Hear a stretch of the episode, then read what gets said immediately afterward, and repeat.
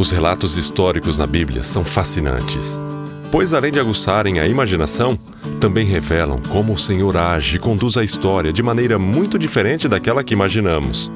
Foi o que aconteceu no relato de hoje. Saudaremos a tua vitória com gritos de alegria e ergueremos as nossas bandeiras em nome do nosso Deus. Certamente muitos moradores de Jericó, que viram os israelitas rodeando a cidade, acharam que aquilo não levaria a nada. E talvez até pensassem que o povo estivesse fora de si.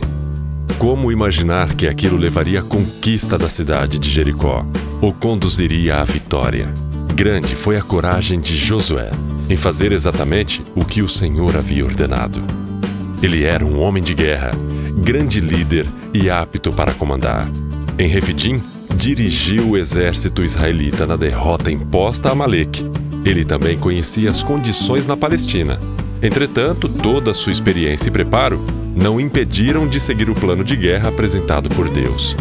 Nada do que ele sabia o impediu de ser obediente ao seu Senhor. Certamente, esse foi o segredo da vitória. Obediência.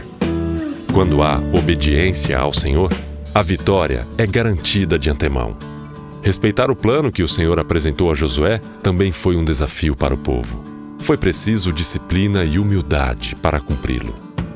Mas os israelitas não vacilaram e seguiram em frente, e por isso participaram dessa conquista.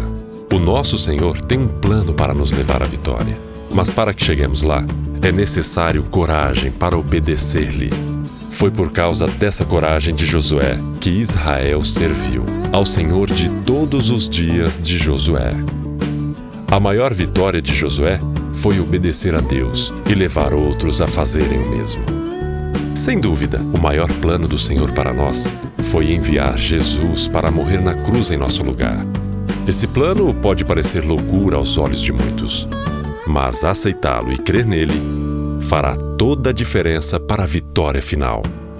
Agora você também pode nos acompanhar no grupo do Telegram. É muito simples: t.me barra meu presente diário. O link está disponível aqui na descrição. A vitória está prometida e Deus a garante, sob uma condição: nossa obediência irrestrita a Ele.